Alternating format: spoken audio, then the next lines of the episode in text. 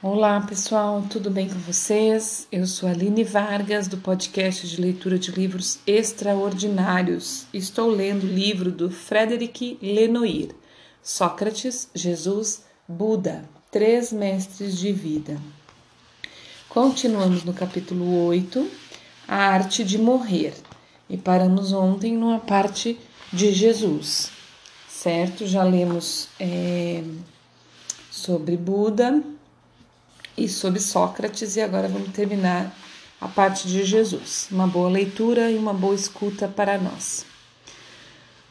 Para os evangelistas, Jesus não foi condenado pelos romanos por razões políticas, mas pelos grandes sacerdotes por crime de blasfêmia. Um elemento corrobora a afirmação. Enquanto a repressão romana contra os pregadores mais agitados incluía seus fiéis, os discípulos de Jesus não importam para o julgamento de Pilatos, nem mesmo são procurados pelas autoridades e podem continuar a se reunir em memória do Mestre, embora tomando algumas precauções. Em resumo, Pilatos, que lavou as mãos do sangue do condenado, teria pronunciado o veredito unicamente para atender ao pedido do Sinédrio. Gostaria de repetir aqui um comentário do antis, antissemitismo cristão, que alimentou durante séculos deste argumento falacioso os judeus são coletivamente responsáveis pela morte de Jesus, o que faz deles o povo deicida. Ora, não é o que dizem ou sugerem os evangelhos em nenhum momento. Apenas os principais notáveis da época quiseram a sua morte. E mesmo assim, nem todos, pois alguns, como Nicodemos, o defenderam. A comunidade judaica de Jerusalém aparece, de fato, dividida em três grupos: os discípulos de Jesus e os que o apoiam. Uma pequena elite religiosa que lhe é muito hostil e manipula a multidão, a maioria do povo que fica fora do caso. Imputar a morte de Jesus ao povo judeu em conjunto é uma confusão odiosa que, infelizmente, provocou violentas perseguições ao longo da história da cristandade e exerceu um papel significativo no nascimento do antissemitismo moderno. Foi necessário esperar o Concílio Vaticano II para que a Igreja retirasse do missal a prece de Sexta-feira Santa que incita os fiéis católicos a rezar pela conversão do povo pérfido, per, desculpa, pérfido, pelo, do povo pérfido, responsável pela morte de Jesus. Quando Jesus é condenado por Pilatos, são os soldados romanos que executam a sentença. Jesus, o rei dos judeus, é ridicularizado com uma coroa de espinhos e levado ao Gol, Golgota, desculpa, levado ao Golgota, Golgota, colina que domina a cidade de Jerusalém, debaixo de zombarias e escarros da multidão. Ele é crucificado e, no alto da cruz, está escrito o motivo de sua condenação. Este é Jesus, o Rei dos judeus. Dois bandidos são crucificados ao mesmo tempo que ele, um à sua direita e o outro à sua esquerda. Ele agoniza durante longas horas, dando o último suspiro depois do sofrimento atrozes. Foi enterrado no mesmo dia, antes do pôr do sol e do início do sabate. Jesus tinha 35 ou 36 anos. Ponto. Agora a gente tem um novo subtítulo: Fiéis aos seus ensinamentos até na morte. O Buda enfrentou a morte com grande serenidade, inteiramente de acordo com sua concepção de vida. Quanto a Jesus e Sócrates, eles teriam podido evitar morrer nas dramáticas circunstâncias que acabam de ser lembradas.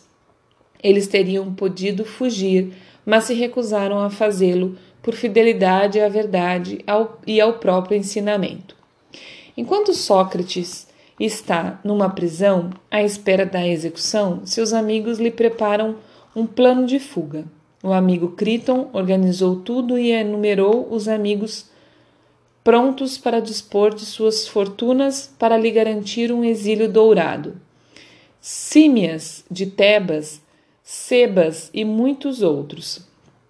Ele garante que por toda a parte ele será bem recebido, até mesmo em Tessália. Esses argumentos são inúteis e Criton então aborda o aspecto moral. Vais cometer um erro entregando-te, mesmo quando pode salvar-te, diz ele. Ele lhe suplica que se salve em nome dos filhos que deixará órfãos. Envergonho-me por ti e por teus amigos. Temo que nos Temo que nos imputem a nossa covardia o que te acontece. Ele insiste: não é mais o momento de refletir. Ouça-me e faz o que eu te digo. Ora, para Sócrates, a questão não é mais saber se ele pode fugir, mas se é justo fugir. Para, para sabê-lo, para sabê-lo. Desculpa. Para sabê-lo, apela à última, à única voz que ele sempre escutou, a da razão, que, analisada, me parece a melhor. E estabelece com Criton um magnífico diálogo dedicado ao dever. Não posso abandonar, os princípios que professei durante toda a minha vida, porque me acontece uma infelicidade. Ele lhe explica. O que importa o que dirão? Sócrates dá o exemplo de um doente. Ele escuta o que lhe diz primeiro que, que aparece, ou o que seu médico lhe aconselha. O único, o único de quem se deve temer a crítica e apreciar o elogio, sem se preocupar com a multidão, Desculpa, é uma pergunta, pessoal. Hoje a leitura tá um pouco complicada aqui. Vocês me perdoem aí, não sei porque hoje eu tô confusa. Mas vamos lá, vou tentar esclarecer. É uma pergunta, vou ler de novo. O único de quem se deve temer a crítica e apreciar o elogio sem se preocupar com a multidão? Ora, o mesmo acontece com a saúde da alma. O importante não é viver, mas viver segundo o bem. Ou seja, explica ele ainda, viver segundo os princípios de justiça. Ora, a fuga, o exílio, ultrajam as leis de Atenas, a justiça das cidades que Sócrates tanto ama. Ele se mostra intransigente. É preciso fazer o que manda a República, ou empregar junto a ela os meios de persuasão que a lei permite. Fugir, diz ele, daria crédito às acusações contra ele, pois todo corruptor das leis passará facilmente por corrupto dos jovens e dos fracos. Sócrates sabe que é vítima de uma injustiça, de uma cabala dirigida por Anitus e Meleto, dois dos quais ele disse ao término do processo: Eles podem me matar, eles não podem me ferir mas isso não muda em nada sua decisão de se submeter às leis. Fédon comprova que Sócrates, no seu último dia de vida, parecia feliz, afirmando até que, às vezes, a morte é preferível à vida. E isso por razões que provêm da fé e da experiência religiosa do filósofo. Se eu não acreditasse encontrar no outro mundo outros deuses sábios e bons, bem como homens melhores que os daqui, não teria razão não não teria razão em não me zangar por morrer.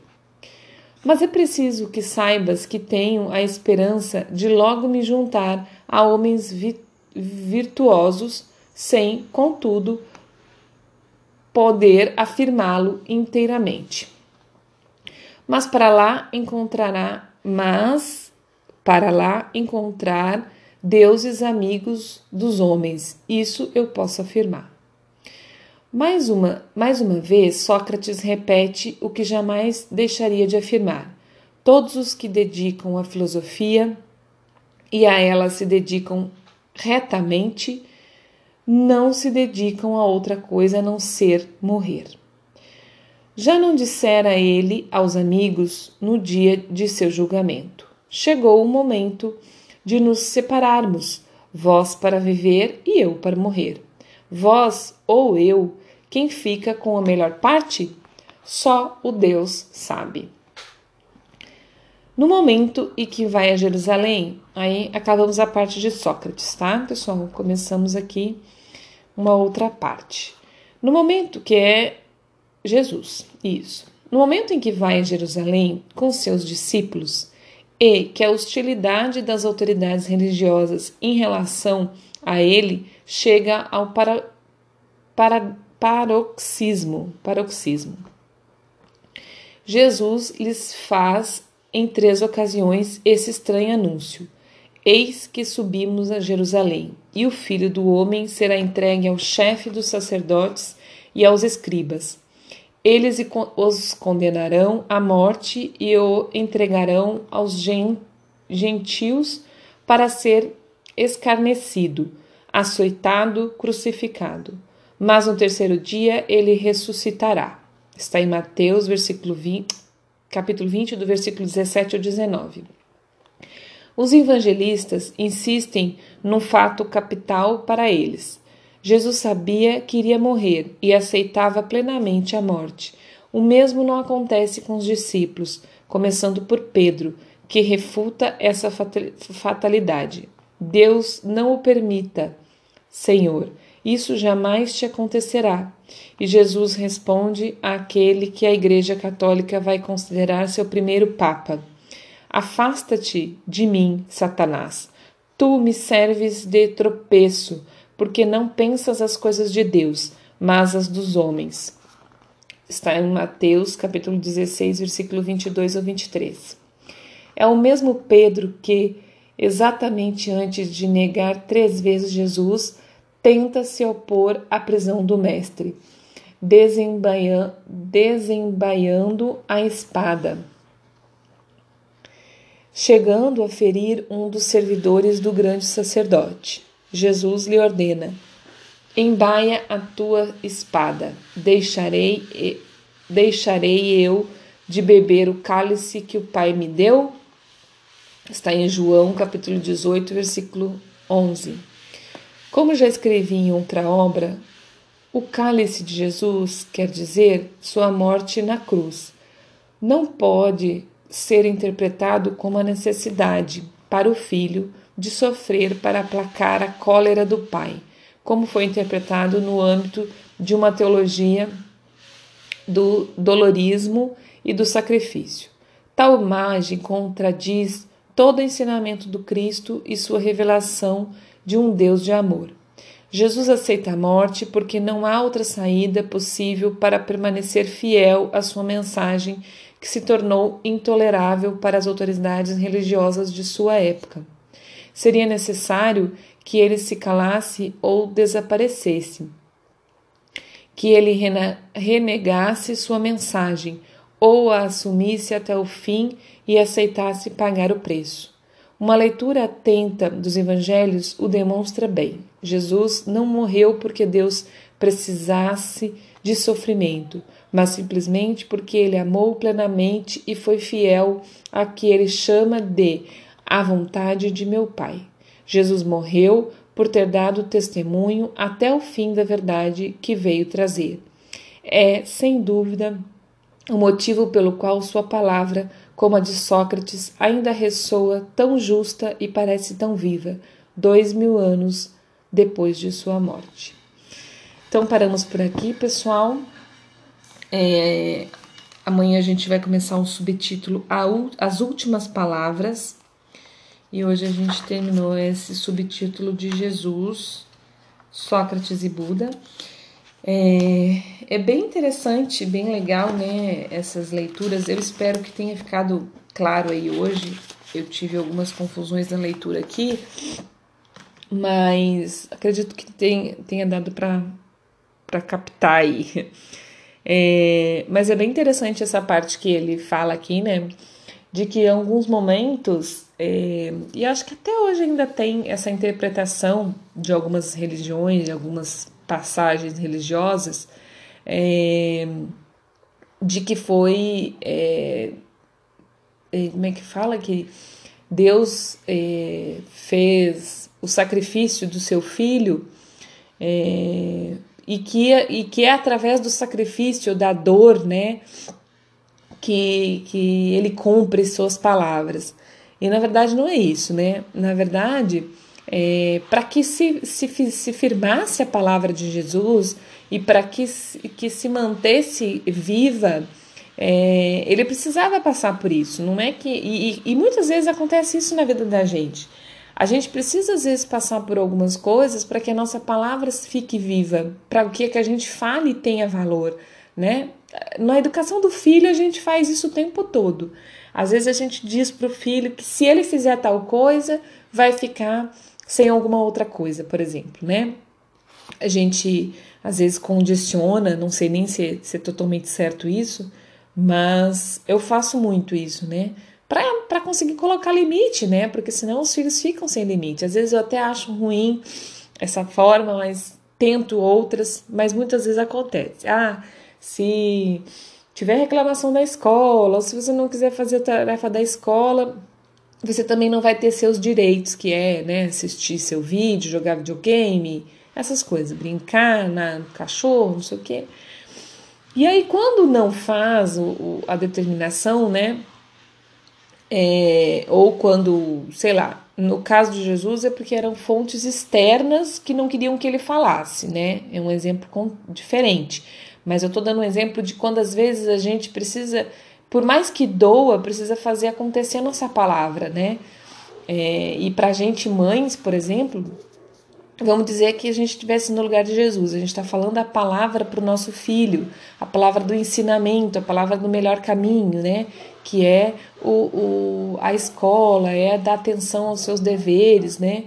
É, pensando que a gente tem os nossos direitos, mas que a gente também não pode deixar dos nossos deveres. Então é isso que Jesus nos vem nos ensinar. Vamos, vamos colocar assim, que a figura da mãe seria como a de Jesus ensinando. E, e realmente é, né?